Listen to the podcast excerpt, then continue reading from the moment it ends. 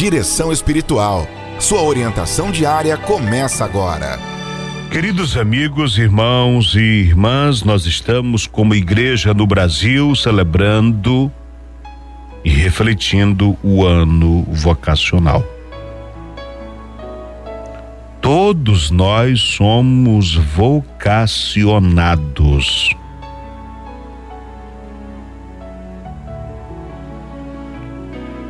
Existimos porque Deus nos chamou à vida. O Senhor nos chamou à vida cristã através do batismo. De modo que a nossa vocação primeira ela é, é vivida a partir do nosso nascimento. À medida que vamos crescendo, vamos nos integrando a uma comunidade de fé onde vamos despertando para outras vocações. Assim vamos descobrindo o chamado de Deus. Uns sendo chamados à vida sacerdotal, procuram ser acompanhados para fazer o discernimento e a formação num seminário. Outros convidados à vida religiosa, mesmo que não seja para ser padres, homens e mulheres, alguns se tornam religiosos, padres ou não, mulheres se tornam freiras, e a maioria das pessoas descobrem a sua vocação familiar. E assim constroem sua casa, sua família e vivem a sua vocação. Estados de vida diferentes, mas seguindo o mesmo objetivo. É viver na graça do Senhor, seguir os seus ensinamentos. Aliás, o tema do ano vocacional deste, que nós estamos vivendo é vocação, graça e missão. E o lema, iluminado pela experiência dos discípulos de Emaús, corações ardentes, pés a caminho.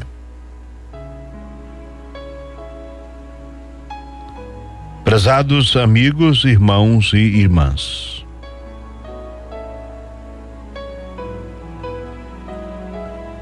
Existe uma variedade de vocações, ou seja, de chamados e de respostas. Há um Deus que chama e uma comunidade que espera a nossa resposta. Nosso Senhor Jesus Cristo, ao despedir-se de seus apóstolos, entregou a eles e à igreja toda três tarefas fundamentais: a missão profética na graça da palavra ser anunciada, de modo especial na evangelização, na catequese, na pregação. Pregar em todo o tempo, levar a boa nova até os confins da terra. Depois, a igreja alcança os cumes da santificação na Eucaristia, nos demais sacramentos e na oração. Desse monte desce à planície do mundo com a missão pastoral em vista do reino de Deus que há de crescer na caridade, na formação de comunidades vivas, no serviço a todos, especialmente os últimos, os mais pobres e os sofredores. Durante este ano, a igreja está instigando as nossas comunidades e cada pessoa em particular para assumir para valer o seu batismo, ser cada vez mais discípulo animado, animada, participativo. E quando eu digo animado, não, não estou dizendo barulhento. Animado no sentido de convicto. Como diz São Paulo, eu sei em quem coloquei a minha fé, eu sei em quem coloquei a esperança. E por isso este ano vocacional deve nos fazer conscientes do nosso discipulado e da nossa missão na igreja e no mundo. Pois todos nós, discípulos de Jesus, temos uma missão a cumprir. E essa missão ela se cumpre no compromisso concreto com uma causa que nós assumimos por por causa da fé.